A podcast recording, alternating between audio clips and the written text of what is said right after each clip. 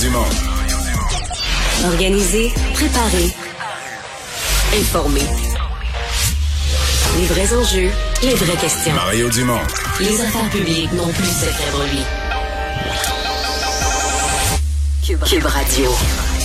Bonjour tout le monde, Euh, bienvenue, bonne fin d'après-midi. Euh, bonjour Vincent. Salut Mario. Alors, euh, émission qui sera marquée entre autres par euh, le lancement par le premier ministre d'une grande réflexion sur le hockey. Oui, effectivement. Et euh, écoute, est-ce que c'est d'un...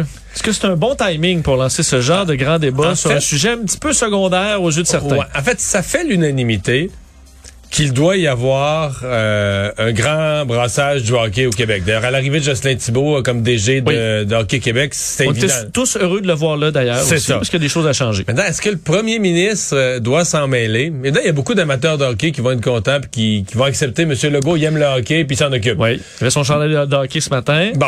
Ceci dit, euh, c'est ça. À Montréal, présentement, il y a des fusillades. Euh, il y a d'autres sports que le hockey. Euh, il y a le fait de se coller sur le Canadien, alors que le Canadien est peut-être pas le l'exemple parfait de ce qu'il faut faire avec le hockey québécois. Non. Le Canadien a beaucoup négligé la, la Ligue de hockey junior on est en pandémie, on est en pénurie de personnel, on est en crise d'inflation. Ben C'est bon, tout ça, là. Bon, on peut marcher et marcher de la gomme en même temps. Oui, oui, oui. Ça va donc, euh, donc c'est ça. C'est 16 heures, euh, Monsieur euh, Legault. Il n'y a pas énormément de surprises. On va créer, je pense, un groupe de travail là, étendu, élargi sur le hockey. On rejoint Julie Marco. 15h30, c'est le moment d'aller retrouver notre collègue Mario Dumont. Salut Mario. Bonjour. Alors, le sommet des euh, leaders nord-américains, euh, ben, c'est aujourd'hui. M. Trudeau qui a rencontré personnellement un petit peu plus tôt Joe Biden. Je sais pas si tu as entendu ça, mais il a- le, le- le président américain a été bombardé de questions sur l'idée du protectionnisme, crédit d'impôt, voitures électriques construites aux États-Unis, blabla. Comment M. Trudeau, selon toi, pourrait-il euh, le faire changer d'avis, Mario? Ben, on, on se comprend que dans ces affaires-là, euh, je veux dire, un chef de gouvernement peut pas euh, changer d'avis sur un dixaine comme ça, là, se dire puis se dédire Ouais. dans la même journée. Euh, C'est quand même gros, euh, c'est- parce que ta question m'oblige quand même à rappeler qu'hier, c'est quand même gros qu'au moment, la veille d'un sommet, au moment où M. Trudeau est déjà arrivé, lui, physiquement, dans la ville de Washington pour d'autres rencontres, Joe Biden, non seulement il est pas là pour l'accueillir, Détroit? il est à Détroit, mais, mais pas pour faire, tu sais, je comprends que le président américain a un agenda chargé, mais il fait une annonce spécifiquement à l'encontre d'une des demandes de l'autre. là. Tu comprends? Euh, Justin Trudeau est à Washington, vient pour un sommet dans lequel il va aborder la question des véhicules électriques et de cette condition que les Américains mettraient euh, de les rendre, de rendre obligatoire que les véhicules soient fabriqués aux États-Unis pour avoir l'aide. Et lui, il va parler de ça à Détroit c'est quasiment un pied de nez à Justin Trudeau. C'est limite, limite, limite. Alors là, M. Trudeau euh, va aborder sûrement la question, mais euh, j'ai hâte de voir. Disons que je, je regardais un peu comment ils en sont sortis avec le président mexicain, là, les questions autochtones. Mais ça, Je dis pas que c'est pas des questions importantes. On avait l'impression Oui. qu'on essayait d'arriver vite sur des questions, d'éviter le cœur des gros sujets là, de commerce international, etc., d'intérêt économique, qu'on essayait de trouver des sujets euh, intéressants, accessoires, qui unissent tout le monde, là, mais qui sont pas au cœur des conflits entre les pays ou disons ou des sujets difficiles qu'il faut euh, qu'il faut aborder. Là. Mais Mario, il n'y aurait pas lieu, puis bon, c'est peut-être facile à dire comme ça, mais que le Mexique, les États-Unis, Canada, qui sont des constructeurs automobiles, puissent être des alliés, non se mettre à dos, mais être des alliés, s'unir contre la Chine? Bon, ça, c'est ce que va essayer de faire valoir, je pense, M. Trudeau. Euh, en fait, euh, il veut remplacer le Buy America Act par un Buy North America Act. Là, donc, de faire une zone de dire entre nous, un peu comme tu décris, là, entre nous, on s'encourage, puis euh, mais dans l'Amérique du Nord, donc Mexique, Canada et États-Unis. Mais euh, politiquement, est-ce que ça, c'est vendable pour euh, Joe Biden? Tu vois, on a vraiment l'impression que M. Biden, lui, a un agenda politique très protectionniste euh, qui est fait... faut voir que lui, là, il se fait mener un peu. Là, il y a des problèmes avec sa gauche, puis sa gauche radicale. Puis ça, ce sont des gens euh, qui sont proches des grandes organisations syndicales, très à gauche, très protectionnistes. Et c'est à eux, présentement, que Joe Biden essaie de plaire. Et ça va être difficile à réconcilier avec les intérêts du Canada. Donc, il y a un risque à ce point-ci, et c'est un peu curieux, parce qu'on le saura peut-être même pas ce soir, là, mais il y a un risque à ce point-ci que M. Trudeau revienne avec pas grand-chose euh, entre les euh, entre les mains. Je dis on le saura peut-être pas parce que il devait y avoir un point de presse conjoint euh, comme dans la plupart de ce genre de sommet, qui a été annulé. Euh, annulé, semble-t-il, parce que dans le cas de M. Biden, euh, il a l'âge, la fatigue et son entourage ne le laissent pas faire des points de presse à tout moment. Euh, et en toutes circonstances et de toute longueur, il faut faire des points de presse qui sont plus circonscrits à des bons moments, pas trop longs. Euh, Donc, on semble vraiment protéger M. Biden.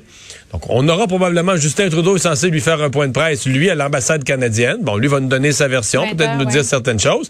Mais c'est toujours plus intéressant d'avoir un point de presse avec les trois parce que là, ils parlent l'un devant l'autre de ce qui vient d'être abordé. Donc, tu le sens là, quand c'est tendu, quand c'est pas tendu. Mais là, on, il semble qu'on n'aura pas ça. En fait, c'est... Plus, je dirais plus les heures passent, plus c'est un sommet euh, qui, qui, qui, qui- pas qui fait pas de pout là, tu sais, mais et qui aura pas duré si longtemps. Puis finalement, ils vont se voir Ouais. quelques heures aujourd'hui, puis séparément d'abord. Puis là, à la fin, on met tout le monde ensemble. Euh, généralement, ces sommets-là, on va, euh, tu sais, on va passer quand même du vrai temps. Là, les trois, les trois dans la même salle avec un ordre du jour. Donc c'est comme si, puis là finalement, il n'y a pas de point de presse après. Donc on fait des petites rencontres privées, puis un sommet des trois assez court, puis plus de point de presse après.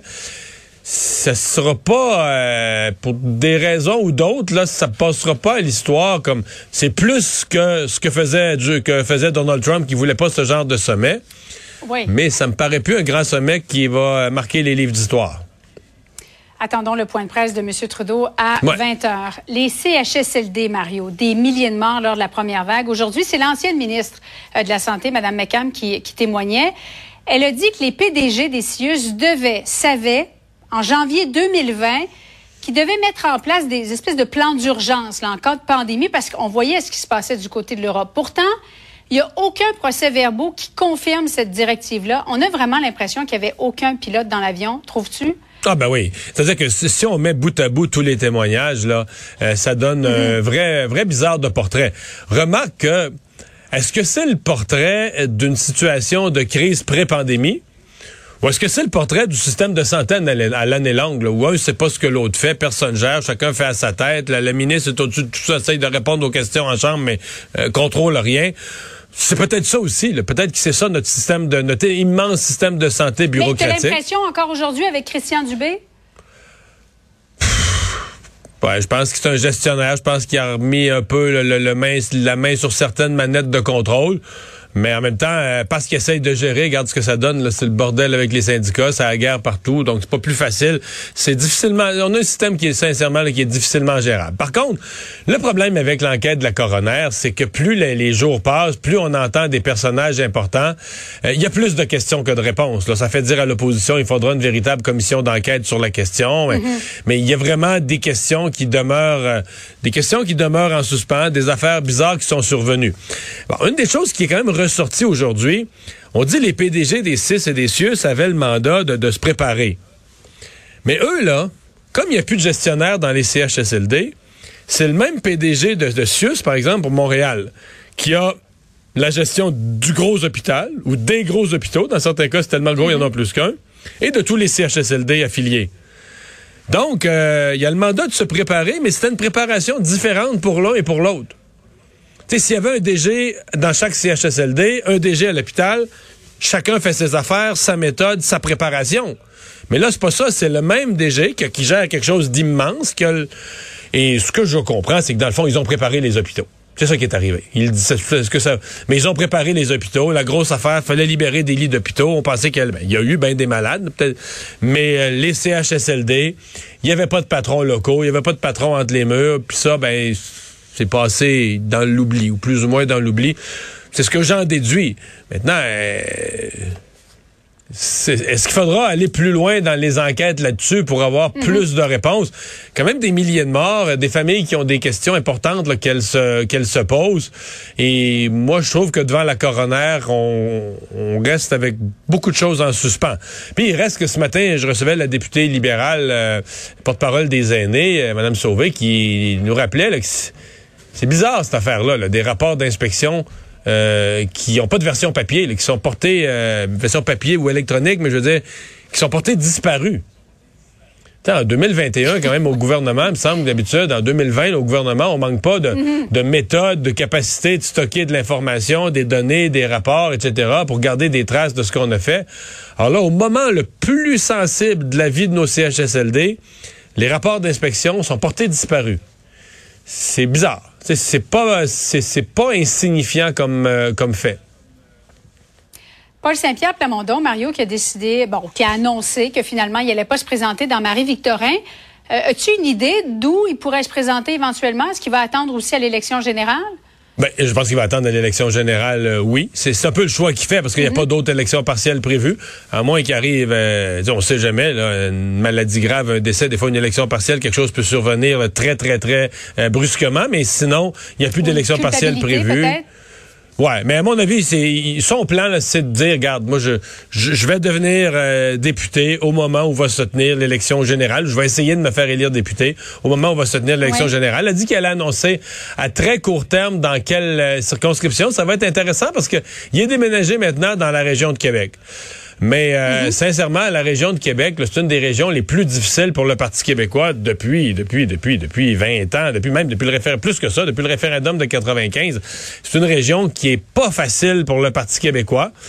Euh, Est-ce qu'il pourrait vouloir prendre le taureau par les cornes et dire je me présente euh, chez nous, j'attaque ça direct dans la région de Québec, ou est-ce qu'il va se présenter ailleurs dans une circonscription qui est plus euh, historiquement ou plus récemment a été plus favorable au Parti québécois?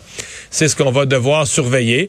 Euh, il semble y avoir dans Marie-Victorin une candidature locale, quelqu'un euh, d'assez euh, d'assez connu, mais bon, là, on est en attente. J'ai j'ai certaines idées, certaines hypothèses. Il reste des vérifications à faire. OK, euh, Mario, on attend dans les prochaines minutes, aux alentours de 16 heures, c'est cette annonce que va faire le premier ministre François Legault pour mousser, mieux développer les jeunes joueurs de hockey, en faire euh, des joueurs d'élite. C'est vrai qu'il y en a moins dans la Ligue nationale. Est-ce que est-ce que c'est au premier ministre de, s'occuper d'Hockey Québec, euh, selon toi? Il n'y a pas de doute. Là. Il y a unanimité sur le fait que c'est un moment important pour le hockey, que l'arrivée de Jocelyn Thibault comme directeur général d'Hockey Québec fournit une, une opportunité euh, de, de, de rebrasser les cartes, de corriger des affaires qui traînent depuis un certain temps. Quoi qu'il y ait des améliorations qui sont en cours, mais il y a quand même une volonté de faire plus et plus vite. Est-ce que c'est le premier ministre qui doit s'en occuper? On se comprend que là, on est... euh, la, la réponse, c'est non. Il n'y a aucune... D'abord, il n'y a aucune obligation. Euh, deuxièmement, il n'y a même pas là, hiérarchiquement une nécessité euh, opérationnelle. Donc, c'est parce qu'il avait le goût de le faire aussi. C'est parce que ça l'intéresse. Ça l'intéresse plus que d'autres dossiers. Il faut assumer ça, mais en même temps, il été élu premier ministre. Je pense que ça lui donne le droit à ça. Ça reste que pour moi, c'est une annonce aujourd'hui qui est pleine de petits grelots qui sonnent faux. Là, euh, bon, c'était même une semaine spéciale à Montréal avec ses fusillades. Euh, Ouais. C'est euh, bon euh, de se coller au Centre sur le Canadien. Euh, Il y a beaucoup de voix ce matin. Régent Tremblay la pose la question, d'autres la posent aussi. Est-ce que le Canadien est un modèle en matière de, de, support au hockey québécois, dans la mesure où s'il y a une chose qui a caractérisé le, le Canadien des dernières décennies, euh, c'est d'avoir fermé les yeux sur la Ligue de hockey junior majeur du Québec, d'avoir montré un bien faible intérêt pour cette ligue-là, etc. Donc, c'est une... à mon avis, M. Legault se fait plaisir, il aime le hockey, il est content de s'en occuper, mais il s'en va quand même marcher sur une zone... il, traverse la, il traverse la patinoire en soulier, là. Mais Mario, est-ce que t'as- il y a déjà eu un de tes enfants qui a joué au hockey? Non, Jeune? non, j'ai pas eu ce- cette chance-là. C'est-. Ouais. Écoute, si moi, mon fils me disait qu'il voulait jouer au hockey, ce serait un cauchemar. Ah ouais? C'est tellement prenant pour les familles. C'est tellement demandant. Il y a, a peut-être ça aussi à changer la culture, les mentalités. Euh, J'entendais Jocelyn Thibault en, en parler lorsqu'il a été nommé à la tête d'Hockey Québec. En tout cas, j'ai hâte de voir Ouais, ce qu'il y a annoncé, notion, euh, ouais, Monsieur ouais. Legault. Je pense qu'il y a une notion aussi de hockey euh, exagérément compétitif en bas âge, alors qu'on maîtrise pas encore les techniques, mais qu'on, je veux dire, on est dans des, des, des niveaux de jeu euh, très ordinaires, mais on est prêt à, à n'importe quoi pour gagner avant même que les jeunes aient appris pleinement Exact. à patiner. Il y a un côté, c'est sûr que c'est le côté des partisans qui regardent le Canadien, puis qu'on imagine tous que nos, nos n'importe quel jeune qui chausse les patins va finir dans la Ligue nationale. On est pris avec ça culturellement. Je pense que les organisations doivent être mieux structurées pour peut-être nous sortir un peu de collectivement de cette ornière-là. Merci beaucoup, Mario. Bye à bye. suivre. Donc, bonne fin d'après-midi à toi.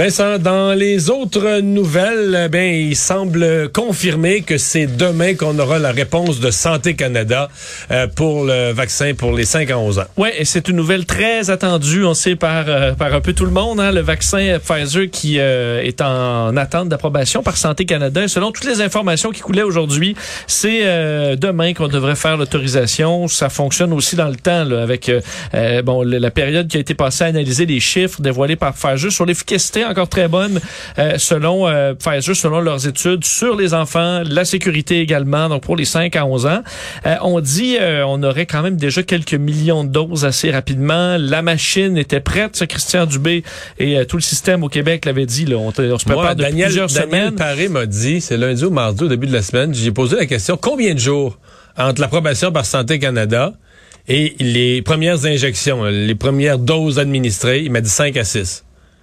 Puis dans le 5 à 6, les deux affaires qui retardaient, c'est d'abord, euh, on ne peut pas euh, fabriquer les, les formulaires de consentement des parents doivent inclure les données là, en tout cas, vous- des- de Santé Les Canada. Donc, dernières données. euh, de Santé Canada. Donc, on peut pas commencer à imprimer des formulaires qui vont que les parents vont devoir signer d'autorisation tant que demain Santé Canada n'a pas parlé.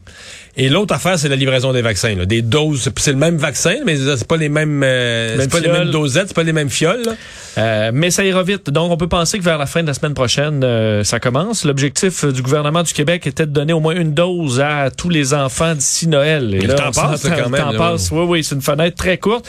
Donc, il faudrait que la machine ouvre. On avait aussi dit que on allait être capable de faire la vaccination de deux fronts. Vaccination qui a beaucoup ralenti, mais on a ajouté là les personnes plus âgées pour la troisième dose et qu'on est capable de tout faire ça en même Et temps. ça, et ça semble quand même répondre parce que le système informatique, quand les, les 80 ans et plus, puis qui sont pas nécessairement les pour, pour l'ensemble du groupe les plus informatisés, là, quand ce groupe-là euh, a commencé à prendre des rendez-vous, euh, le système a planté, là. Pas, euh, pas complètement, mais le système a connu des ratés informatiques. Donc, il, y avait du monde. Oui, faut dire qu'on est bon. on- effectivement, la réponse semble assez bonne. Aujourd'hui, c'est les euh, 75 ans et plus qui peuvent prendre leur rendez-vous pour la troisième dose. On sait qu'on y va par tranche d'âge jusqu'à 70 pour l'instant.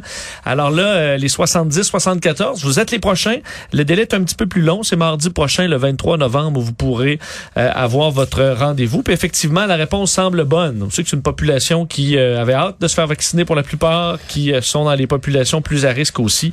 Donc c'est une, c'est de bonnes nouvelles. Mais faut se rappeler quand même que le gouvernement du Québec, en fait François Legault, avait dit euh, on sortira de l'urgence sanitaire euh, lorsqu'on aura vacciné les plus jeunes. Alors c'est une étape en ce sens importante. D'ailleurs, parlant des jeunes, euh, aujourd'hui quand même des résultats intéressants d'une étude de l'université McGill sur les jeunes euh, et la COVID. Et ce qu'on se rend compte, c'est que euh, on est rendu à 10% des jeunes montréalais qui ont contracté la COVID. Euh, on était en mars, on a étudié là, deux périodes, octobre 2020 à mars 2021. Ça, on était à 5,8. Et dans la plus récente étude, mai à août dernier, on est à 9,7. Alors, euh, c'est une hausse quand même importante. On voit que plusieurs jeunes l'ont contracté dans les derniers mois. Étude auprès de 1222 enfants de 2 à 17 ans.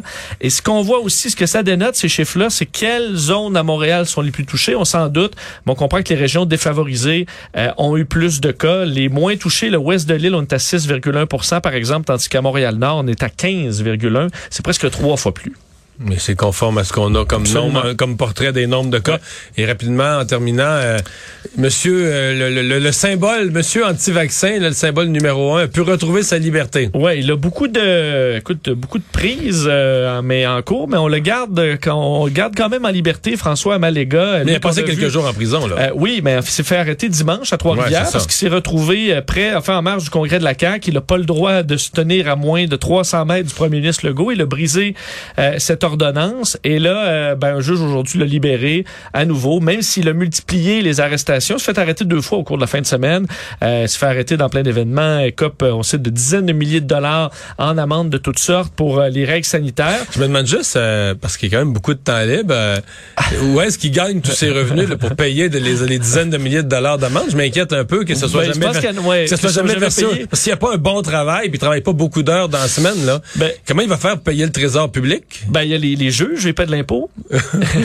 Alors, les juges qui s'occupent de ces dossiers, les Oui, avocats, oui, oui, ils génèrent quand même beaucoup de D'activités euh, économiques. Et euh, le juge là-dedans, parce que certains vont se dire, ma foi, à quel point tu peux faire de nombreuses fois là, les mêmes actes sans te retrouver en dedans, en disant il va recommencer. Ben, le juge se fait valoir qu'en aucun temps il n'avait été violent, alors c'est un danger faible. Pour la récidive, on comprend que c'est un danger très élevé. Pour des récidives, pour des gestes violents, ça l'est un peu moins. Alors, devra quand même respecter cette Mario, Oh! l'ordonnance de ne pas s'approcher de François Sinon, il pourrait avoir une amende. Sinon, euh, ça pourrait, ça pourrait barder. Ouais. Sinon, il pourrait avoir une amende. Je pense Mais c'est que quoi les amendes, ça les son travail? euh, Ben, c'est pas pas dit. clair, euh, il, pas il- dit il en parle peu. En parle peut-être pour. euh, C'est juste que je trouve qu'il y a beaucoup de temps libre. Je veux dire, s'il travaillait, mettons, il pognait un, job à 60 heures semaine, là. c'est peut-être un travailleur de nuit.